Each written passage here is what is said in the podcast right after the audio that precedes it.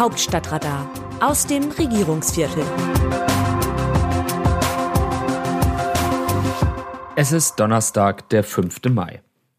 Kennen Sie das Spiel Die Reise nach Jerusalem? Im Osten Deutschlands ist es auch als Stuhltanz oder Stuhlpolka bekannt. Ein Klassiker auf Kindergeburtstagen. Alle laufen um eine Reihe von Stühlen herum. Es ist stets einer zu wenig da. Wenn die Musik stoppt, müssen sich alle schnell setzen. Wer keinen Stuhl findet und stehen bleibt, der scheidet aus. Bundeskanzler Olaf Scholz scheint es in der Frage, wann er nach Kiew reist, ein wenig wie bei dem Kinderspiel zu ergehen.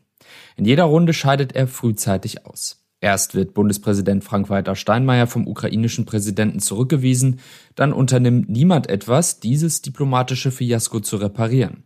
Das wiederum führt dazu, dass dem Kanzler und auch der Außenministerin Annalena Baerbock der nicht gereiste Steinmeier im Wege sind, um selbst der ukrainischen Hauptstadt den längst fälligen Solidaritätsbesuch abzustatten. Und dann kommt auch noch der Spruch mit der beleidigten Leberwurst dazu, den der ukrainische Botschafter Andrei Melnik gegen den Kanzler richtete. Nun ist der Krieg in der Ukraine viel größer, dramatischer und verheerender als die Streitereien zwischen Berlin und Kiew. Umso ratloser lässt es einen zurück, warum kein ernster Versuch unternommen wird, die diplomatischen Verstimmungen auszuräumen. Im Gegenteil, sie werden von beiden Seiten weiter angeheizt. Scholz verweist im ZDF darauf, dass er nicht reisen kann, solange Steinmeier nicht erwünscht ist.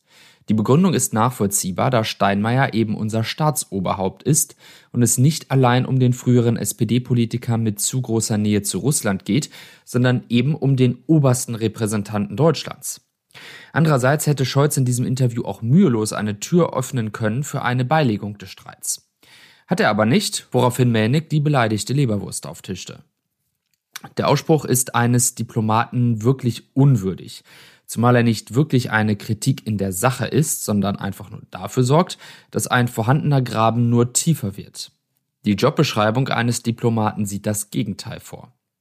Kurzum, es muss also Gründe geben, dass sich weder die deutsche noch die ukrainische Führung Mühe geben, eine Reise von Kanzler Scholz in die Ukraine zu ermöglichen. Scholz wird gar nicht scharf darauf sein, nach Kiew zu reisen, denn anders als Oppositionsführer Friedrich Merz muss er mit Hilfen für die Ukraine im Gepäck reisen. Inzwischen hat sich Deutschland zwar entschlossen, mit dem Panzer Gepard und wahrscheinlich auch dem Panzerhaubitzen 2000 der Ukraine schwere Waffen zur Verfügung zu stellen. Auf der Lieferantenliste der Westmächte rangiert Deutschland aber nach wie vor weit hinten. Aus einer Antwort des Wirtschaftsministeriums auf eine kleine Anfrage der Linksfraktion geht hervor, dass Deutschland seit Beginn des Krieges bis zum 21. April Waffen und Munition im Wert von mehr als 190 Millionen Euro geliefert hat. Zum Vergleich, die Amerikaner lieferten im gleichen Zeitraum Material im Wert von 3,5 Milliarden Euro und sogar das kleine Estland versorgte den Nachbarstaat mit Waffen im Wert von mehr als 200 Millionen Euro. Für die ukrainische Führung ist es also praktisch, den als zögerlich verschriebenen deutschen Kanzler noch ein wenig zappeln zu lassen. Solange es durch einen Besuch von Scholz in Kiew keine symbolische Absolution für Deutschland gibt, steht die Regierung auch international, insbesondere bei den osteuropäischen Verbündeten, unter Druck, endlich in die Puschen zu kommen. Wahrscheinlich wird Außenministerin Baerbock das erste Regierungsmitglied sein, das im Krieg nach Kiew reist. Sie hat schon angekündigt, reisen zu wollen.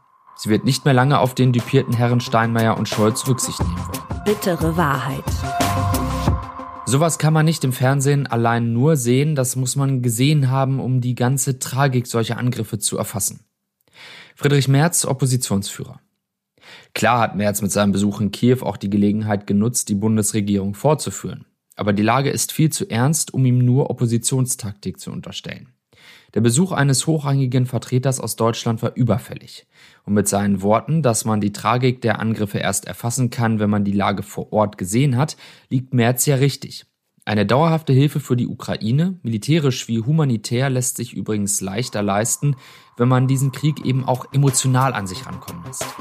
Wie sehen die Demoskopen die Stimmung im Land?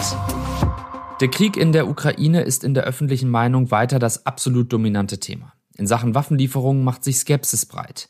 Im aktuellen Bericht des Meinungsforschungsinstituts Forsa heißt es, waren Anfang April noch 60 Prozent der Bundesbürger für die Lieferung auch von schweren Waffen an die Ukraine, so ist der Anteil nach dem Beschluss des Bundestages auf etwa 46 Prozent gesunken. Fast ebenso viele, 44 Prozent, sind jetzt dagegen. Das Autorenteam dieses Newsletters meldet sich am Samstag wieder, dann berichtet meine Kollegin Christina Dunz. Text Eva Quadbeck, am Mikrofon Dennis Pützig.